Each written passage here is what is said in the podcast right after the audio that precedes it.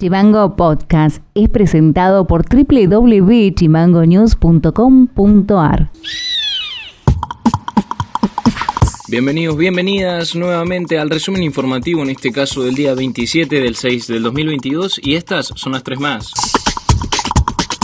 La ciclista fueguina Tiziana Pastori consiguió el triunfo en el Campeonato Argentino de Mountain Bike disputado en la ciudad de Santa María, Catamarca, y se coronó campeona nacional de la modalidad Cross Country Olímpico. Con tan solo 11 años, la pequeña corredora se impuso en la categoría de infantiles B y consiguió un brillante logro subiendo lo más alto del podio en la prueba nacional para consagrarse como la mejor del país en su categoría.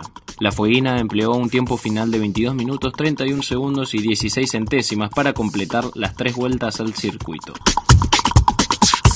Un nuevo derrumbe se produjo este domingo en la ruta nacional número 13 entre el Mirador del Lago Escondido y la Herradura. Es el segundo que sucede en lo que va del mes de junio, ya que semanas atrás se produjo un acontecimiento de similares características cuando una luz de nieve cayó desde la montaña y obstaculizó la traza vial. Un poco de laburo, maquinaria de vialidad nacional y la ruta quedó liberada al tránsito en el Garibaldi aproximadamente 50 minutos después.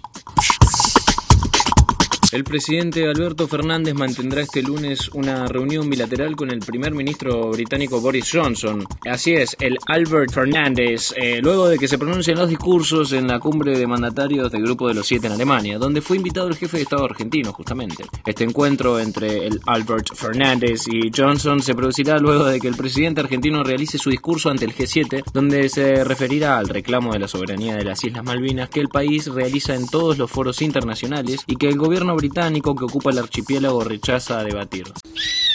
Noti Audio.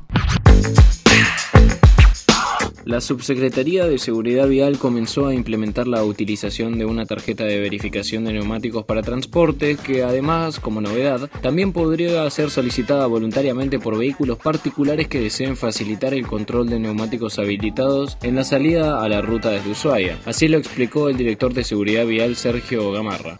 La idea es trabajar un poco en prevención, eh, apostando también para agilizar los controles eh, de aquellos que van a salir a la ruta. En principio la tarjeta se puso este año en funcionamiento para los transportes de pasajeros, quienes nosotros eh, controlamos, fiscalizamos y habilitamos desde la dirección este, general, y a su vez se pudo empezar a trabajar y ofrecerle al particular que quiera este, obtenerla. básicamente el trámite es acercarse por la oficina o bien eh, dentro de control donde tenemos también personal, están los inspectores que realizan la tarea de inspección ocular de los neumáticos adecuados para la temporada de invierno, puede ser en el puesto policial tanto en, en Ushuaia, puede ser en el puesto Balanza que tenemos en la zona de Río Grande y las oficinas también, de tanto de habilitaciones de Ushuaia en Gobernador Paz 2264, como también en la ciudad de Río Grande en Prefectura Naval 355. Noti Audio.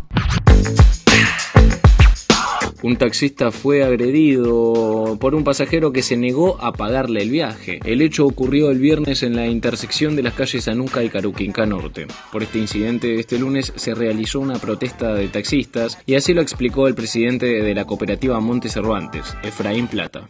Bueno, lamentablemente y después de mucho tiempo eh, ocurrió nuevamente un hecho indignante para nosotros los taxistas porque el pasado viernes al promediar las 22 horas con 30 minutos aproximadamente, un colega del interno 231 que pertenece acá a la cooperativa de taxi Monte Cervantes eh, tomó un pasajero en la parada 47 de Anuca y eh, donde está designada la parada 47, hizo un recorrido con una persona y al retornar a la misma dirección este, este individuo se negó a cancelar, agrediendo ya en forma eh, física al, al chofer dentro del móvil, salió del móvil, quiso agredir el auto, no quiso pagar absolutamente nada de lo que significó el viaje, la espera, etcétera, etcétera. Y bueno, terminó en el hospital siendo atendido en guardia. Eh, por suerte tiene, digamos, solamente golpes en, en las costillas y tiene una mordedura en el brazo que es lo más lamentable, porque también ustedes sabrán que como cualquier persona ante una agresión tiene el derecho a defenderse, ¿verdad? Y seguramente en algún momento del forcejeo este individuo lo que hizo es morderle el brazo y producirle una herida, eh, una herida sangrante. Gracias a Dios nuestro colega está recuperándose, está eh, en su domicilio recuperándose de, esta agresión, pero el hecho es de que eh, se quiere destacar o queremos destacar nosotros es que no se puede permitir que este tipo de cosas vayan volviendo a suceder cuando en realidad después de mucho tiempo se presenta este tipo de situaciones.